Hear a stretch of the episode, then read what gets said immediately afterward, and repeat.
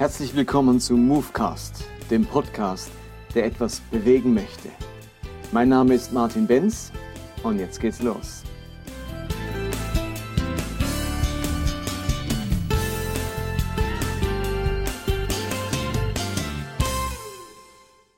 Hallo und herzlich willkommen zu Movecast 37. Seit letztem Podcast beschäftige ich mich mit dem Thema Notordnungen oder auch Neuordnungen. Ich bin mir ehrlich gesagt nicht ganz sicher, welcher Begriff mir besser gefällt, welcher der Sache mehr gerecht wird. Die Idee dahinter ist, dass Gott neue Ordnungen erstellt, eine neue Ordnung einführt, die seiner eigentlichen Ordnung, seiner eigentlichen Absicht nicht entspricht, aber durch die er sich auf die Not, die er bei den Menschen vorfindet, einlässt und dafür einen Weg und eine Ordnung schafft. Ich könnte auch sagen, Gott hat einen bestimmten Willen, also Dinge, die er tun möchte oder nicht möchte. Und doch ist Gott in seiner Weisheit, in seiner Barmherzigkeit und in seiner Zuwendungskraft bereit, sich auf menschliche Zerbrochenheit, auf eine veränderte Schöpfung trotz einer angeblich ursprünglichen Schöpfungsordnung einzulassen und zu segnen oder zu begleiten, was nicht seiner eigentlichen Absicht entspricht. Und das ist der zentrale Gedanke. Gott in seiner ungeheuren Barmherzigkeit und Zuwendungskraft lässt sich auf menschliche Zerbrochenheit ein und überlegt sich jetzt, wie schaffe ich eine Ordnung für diese zerbrochenen Menschen, die zu nicht mehr fähig sind als dem, was sie hier haben, äh, was in ihrer Kraft liegt, in ihrer menschlichen Zerbrochenheit. Da gibt es Potenzial, Möglichkeiten, aber auch Dinge, die sind diesen Menschen nicht möglich. Und in diese Situation hinein erlässt Gott Gebote oder Ordnungen, die uns befähigen, weiterleben zu können. Und dass Menschen sich zerbrochen vorfinden, das beschreibt uns ja diese Geschichte in Genesis 3 vom Sündenfall. Und Sündenfall klingt so ganz stark nach Sünde, da geht es nur ums Thema Sünde. Ich glaube, dass dieser Sündenfall vor allem beschreiben möchte, wie es zur Zerbrochenheit der Menschen kam. Der Sündenfall beschreibt ganz deutlich, wo unsere Grenzen liegen, unsere Schwachstellen liegen, wo wir nicht in der Lage sind, solch ein Leben zu führen, das Gott sich vorstellt. Der Sündenfall beschreibt menschliche Beschränkung, menschliche Beschränktheit, menschliche Unmöglichkeiten, menschliche Hartherzigkeit. Und hier auf Erden wird es jetzt vielleicht so la laufen, dass da ist irgendjemand sehr nobles, fähiges, mit hohem Potenzial und das sind daneben Leute, die haben wenig Potenzial, denen ist nicht so viel möglich und die beiden prallen aufeinander und es kommt irgendwie zu keinem Kompromiss, weil der eine sagt, das ist der Maßstab, so will ich, das ist meine Ethik, das ist meine Moral, das sind die Möglichkeiten, wenn ihr es nicht könnt, Pech gehabt ähm, friss oder stirb. Entweder ihr macht so, wie ich es will, oder ihr macht es halt nicht. Entweder ihr kriegt das hin, oder ihr habt eben gehabt. Und äh, das Interessante ist, dass es Gott äh, so nicht macht. Was wäre das für ein Gott, der eine Schöpfung macht, die zerbricht? Und jetzt sagt er, es tut mir leid, ihr werdet meinem Anspruch nicht gerecht, das habt ihr einfach gehabt. Äh, eure Möglichkeiten reichen bei weitem nicht aus, es gibt für euch keinen Weg mehr. Dann kann er eigentlich die ganze Sache einpacken, dann kann er diese Erde zusammenrollen und dann war es das. Aber Gott tickt ja eben nicht so. Gott ist Liebe, das ist seine Kardinaleigenschaft. Er ist voller Barmherzigkeit und voller Zuwendungskraft. Und deswegen ist Gott sehr daran interessiert, trotz seines Willens, trotz seiner überragenden Moral und seiner Weisheit und seiner Heiligkeit, für Menschen einen Weg zu schaffen, wie sie doch mit ihrer Zerbrochenheit, mit ihrem schrägen Denken, mit ihrer Unfähigkeit zum Guten äh, irgendwie überleben und leben können und auch miteinander leben können auf dieser Welt. Und für all diese Situationen, die ich euch ja beispielhaft jetzt in diesem Podcast schildern möchte, findet Gott Neuordnungen oder Notordnungen. Letzte Woche habe ich über das Königsgesetz gesprochen und habe deutlich gemacht, dass Gott ganz klar sagt in der Bibel, er will keinen König. Und der Wunsch nach einem König bedeutet Abfall von Gott. Wer einen König will, hat wie Gott verlassen und deutlich gesagt, Gott, mit dich wollen wir nicht mehr. So nimmt Gott den Wunsch nach einem König. Und jetzt erlebt aber das Volk Israel, dass alle anderen Völker einen König haben und in ihm wächst dieser Wunsch Wahrscheinlich aus ihrem schrägen Denken, aus ihrem mangelnden Vertrauen in Gott, aus ihrer Unfähigkeit, sich einen unsichtbaren Gott wirklich vorzustellen und an den zu glauben als, als Führer einer Nation. Ähm, und aus dieser Beobachtung heraus, aus diesem schrägen Denken erwächst der Wunsch, wir wollen auch einen König. Und jetzt könnte Gott beleidigt sein und sagen, meine Heiligkeit sagt, ich bin König und ich will bei meinem Volk nicht, dass es da einen irdischen König gibt. Aber Gott bleibt nicht stur und beleidigt, sondern Gott lässt sich auf diesen Wunsch ein, der eine Zerbrochenheit zum Ausdruck bringt, den Wunsch nach einem irdischen König und gibt am Ende den Menschen Königsgebote. Also eine klare Ordnung, wie ein König in Israel zu leben hat, zu regieren hat und wählt selbst einen König, macht David zum König. Und dieser David wird einen Mann nach Gottes eigenem Herzen und Jesus stammt ab von David und er errichtet wieder das Königtum David als Messias. Also Gott lässt sich jetzt ganz auf diese Schiene eines irdischen Königs ein, obwohl er es eigentlich nicht möchte. Nun möchte ich euch ein weiteres Beispiel schildern, wo Gott tut, was er eigentlich nicht will oder eine Ordnung gibt, die nicht seiner eigentlichen Ordnung entspricht. Und das ist das ganze Thema Scheidung. Wenn man sich den Schöpfungsbericht anschaut, dann heißt es dort in Kapitel 1, Vers 27 in Genesis, und Gott schuf den Menschen zu seinem Bilde, nämlich als Mann und Frau. Und dann heißt es in Kapitel 2, in Vers 24, darum wird ein Mann seinen Vater und seine Mutter verlassen und an seiner Frau hängen und sie werden ein Fleisch. Dieses Wort hängen im Hebräischen heißt wirklich kleben. Es bringt zum Ausdruck, da klebt etwas zusammen. Die Idee ist nicht, dass man das trennt. Die Idee ist nicht, dass man das wieder trennt, dass das auseinandergeht. Und im ganzen Neuen Testament, durch viele Bibelstellen wird bestätigt, dass Gott Scheidung nicht möchte.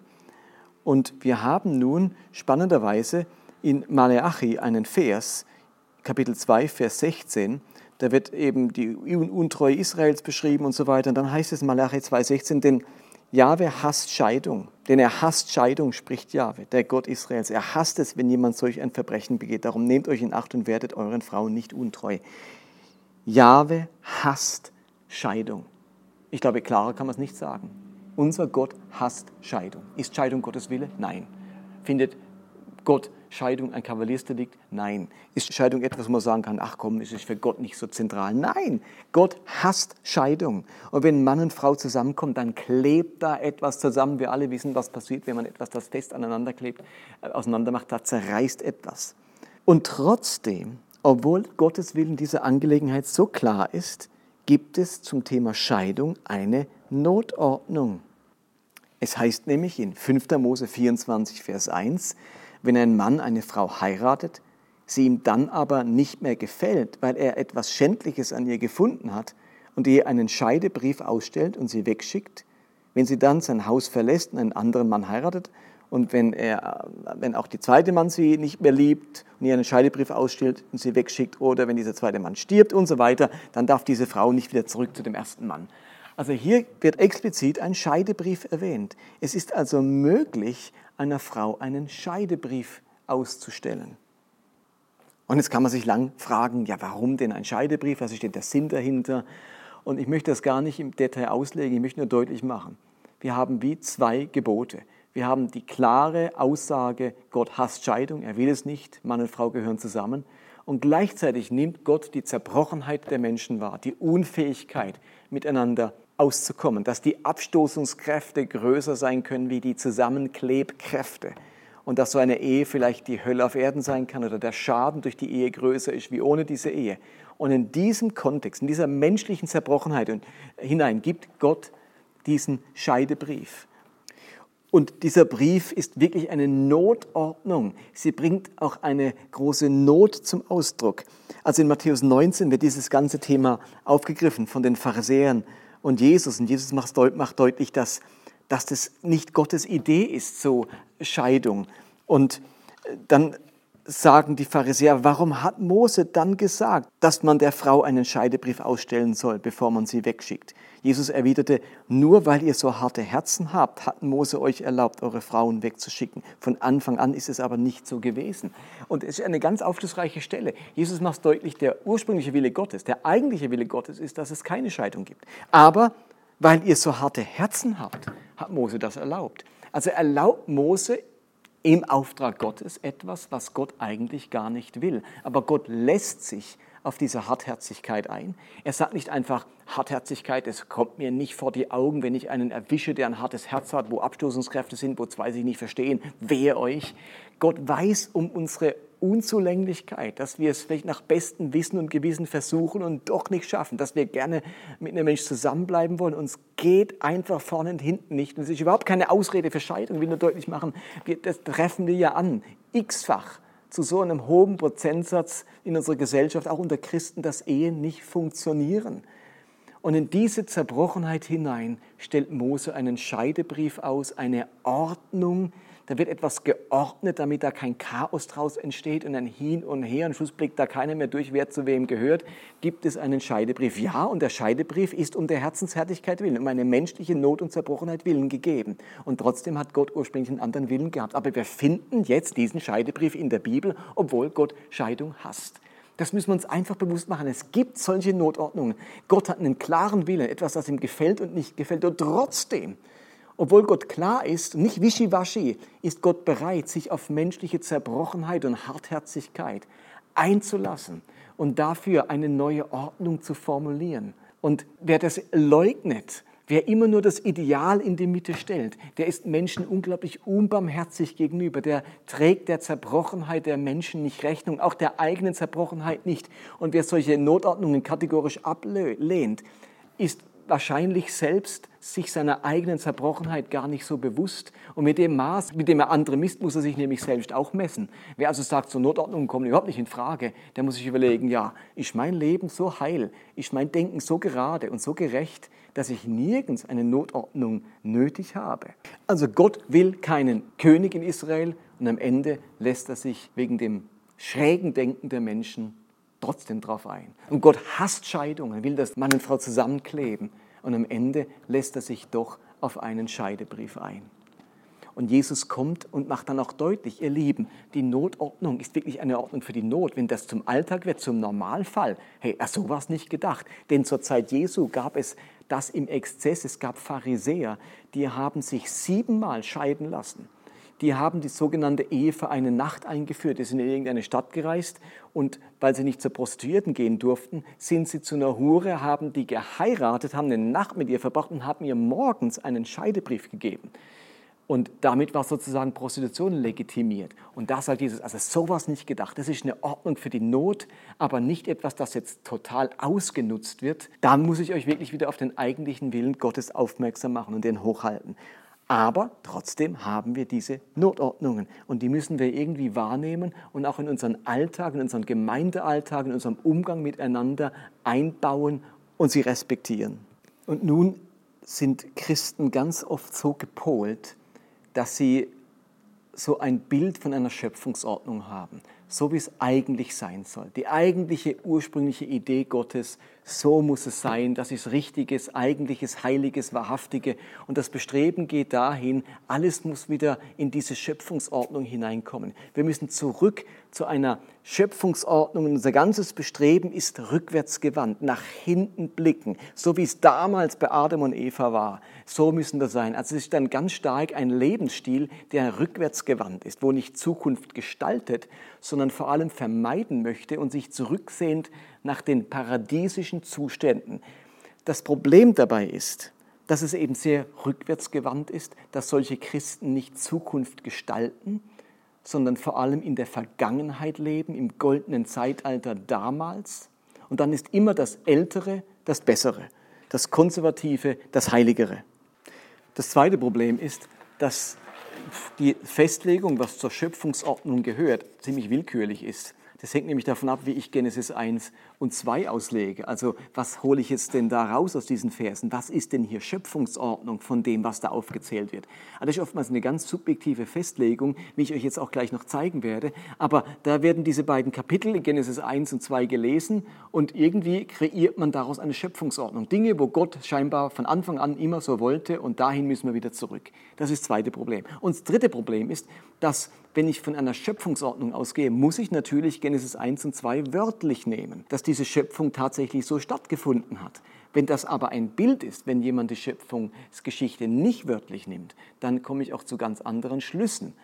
Und dann ähm, ist es viel problematischer, eine Schöpfungsordnung zu entdecken. Nun gibt es aber eine Ordnung in der Schöpfung, die genauso klar formuliert oder noch klarer wie so manches, was, an, was Christen aus der Schöpfungsordnung herauslesen.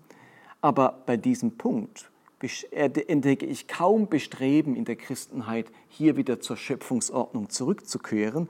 Und das betrifft den Vegetarismus. Ein Prinzip der Schöpfungsordnung, wenn man es noch so nennen will, ist, ist, dass wir alle Vegetarier sind. Da heißt es nämlich in Genesis 1, 28 und 29, Gott redet hier zum Menschen und sagt, zur Nahrung gebe ich euch alle samentragenden Pflanzen und alle samenhaltigen Früchte von Bäumen, überall auf der Erde. Allen Landtieren, allen Vögeln und allen Lebewesen, die auf dem Boden kriechen, gebe ich Gras und Blätter zur Nahrung. So geschah es. Also hier wird ganz klar als Schöpfungsordnung formuliert, alle Lebewesen, inklusive des Menschen, sind Vegetarier. Es wird kein Fleisch gegessen. Pflanzen, Früchte, Gräser, Blätter, das ist die Nahrung. Und erst nach der Sinnflut in Genesis 9 erlaubt Gott das Essen von Fleisch. Bis zur Sinnflut waren alle Lebewesen Vegetarier. Da heißt es, Genesis 9, Vers 2, alle Tiere, alle Vögel, alles, was sich auf der Erde regt und auch alle Fische sind in eurer Gewalt.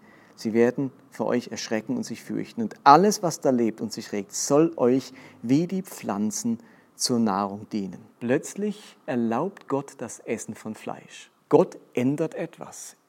In der Schöpfung sagt er klipp und klar, kein Fleisch essen. Und jetzt ist es Gott selbst, der sagt, jetzt dürft ihr Fleisch essen. Wir haben jetzt eine zerbrochene Schöpfung, wir haben Feindschaft in der Schöpfung, wir haben Tod in der Schöpfung, was es vorher nicht gab. Und dieser Tod, diese Vergänglichkeit bringt mit sich, dass Gott sagt, jetzt könnt ihr auch Fleisch essen. Also Fleisch essen ist eine Notordnung. Das war ursprünglich so nicht gedacht.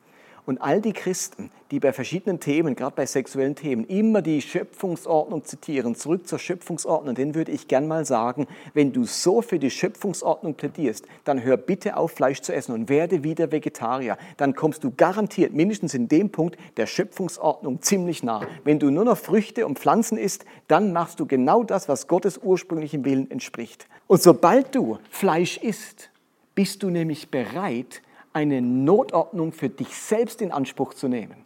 Aber ganz viele andere Notordnungen verweigerst du Menschen. Und hier nimmst du eine für dich in Anspruch. Mit jedem Schnitzel und mit jedem Steak, das du isst, nimmst du eine Notordnung in Anspruch und verzichtest auf die Verwirklichung der Schöpfungsordnung. Denn dass es eine Notordnung ist, sieht man noch daran, dass in der Endzeit, wenn zum Beispiel der Prophet Jesaja von, vom Ende der Welt spricht, wenn der Messias kommt, wenn alle Dinge wiederhergestellt werden, dann wird auch der Löwe wieder Stroh fressen und der Bär wieder Stroh fressen. Dann sind alle Lebewesen wieder Pflanzenfresser, so wie es in der Schöpfung war. Also ist Fleischessen eindeutig eine Zwischenordnung, eine Notordnung, solange die Schöpfung eine gefallene Schöpfung ist.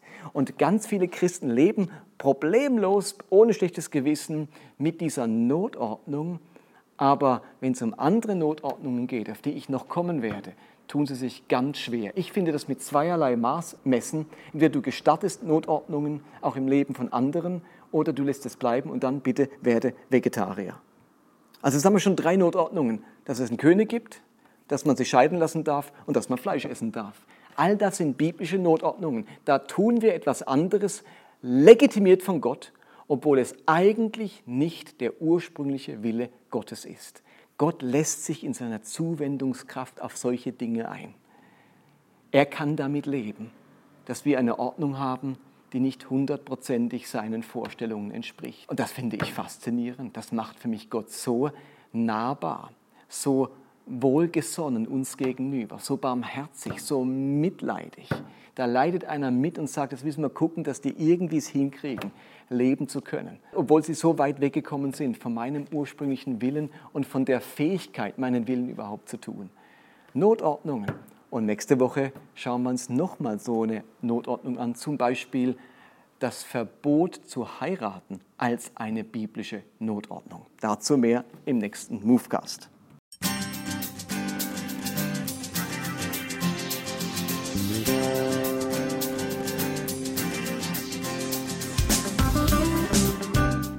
Das war Movecast für heute. Ich hoffe, dass es etwas bewegt in eurem Leben und in eurem Glauben. Ich würde mich freuen, wenn ihr mir Feedback gebt, oder Kommentare hinterlasst, entweder auf Facebook oder direkt auf der Webseite des Podcasts. Und die lautet movecast.podbean.com. Ansonsten würde ich mich freuen, wenn ihr diesen Podcast teilt auf den sozialen Medien, auf Facebook oder Twitter oder Instagram oder wenn ihr ihn abonniert, entweder bei Podbean selbst oder bei iTunes. Ansonsten hoffe ich, dass wir uns nächste Woche wiederhören. Bis dann, bye bye.